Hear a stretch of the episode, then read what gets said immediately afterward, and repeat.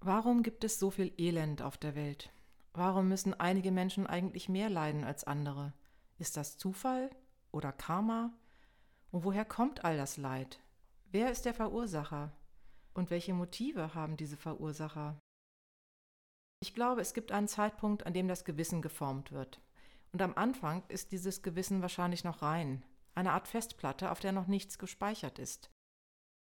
Aber was führt dazu, dass Machthaber, Politiker oder sonstige Entscheidungsträger nicht mehr auf ihr Gewissen hören? Warum ist es diesen Machthabern egal, dass durch ihre Entscheidungen einige Menschen stark benachteiligt werden? Wenn Geld an allem schuld ist, wer ist dafür verantwortlich, dass Geld so wichtig ist? Und warum wollen wir so unendlich viel davon haben? Woher kommt die Gier? Und wieso gibt es Menschen, die nichts anderes wollen, außer ihr Geld und ihre Macht zu vergrößern? Ist Gier eines der Grundmotive dieser Menschen oder ist es Angst? Welches Grundmotiv haben andererseits Menschen, die anderen einfach nur helfen wollen? Was unterscheidet diese Menschen voneinander? In diesem riesigen System, das aus Millionen kleiner Zahnräder besteht, welche Aufgabe könnte ich darin haben? Dass es Leid gibt, sollte unumstritten sein. Aber was kann man konkret tun gegen dieses Leid? Was hilft wirklich? Diese Frage scheint so weit entfernt von dem zu sein, was unseren eigenen Handlungsspielraum betrifft, dass es viel zu frustrierend scheint, überhaupt etwas ändern zu wollen. Weil die Zahnräder zu klein sind, die wir in diesem System darstellen. Zumindest glauben wir das. Wenn man ins Zentrum dieses Systems aus Zahnrädern schaut, dann erkennt man zuerst die wirklich großen Zahnräder, die, die alles am Laufen halten.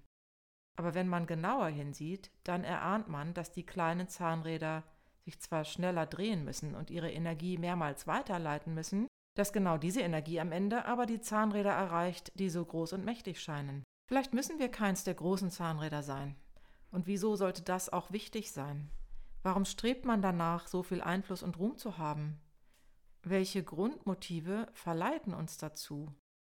Wo fängt das Leid an und wo hört es auf? Ist Krieg sozusagen ein bewaffneter Streit, in dem sich nur Sturköpfe befinden und niemand nachgeben möchte? Wenn ein Junge namens Jakob einen anderen Jungen namens Justus ohne Grund hauen würde, würde dieser dann darauf verzichten, zurückzuhauen, wenn er wüsste, dass dadurch sehr viel Leid erspart werden würde?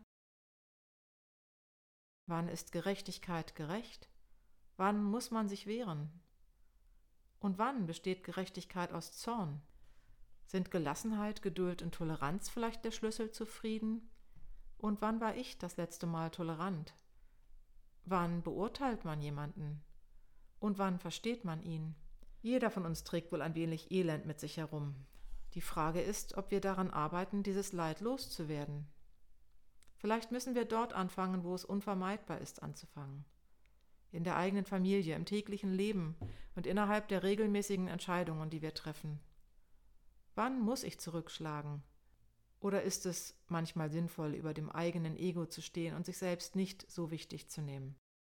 Andere Menschen nicht von der eigenen Meinung überzeugen zu müssen und sie selbst entscheiden zu lassen, ohne sich selbst überzeugen lassen zu müssen.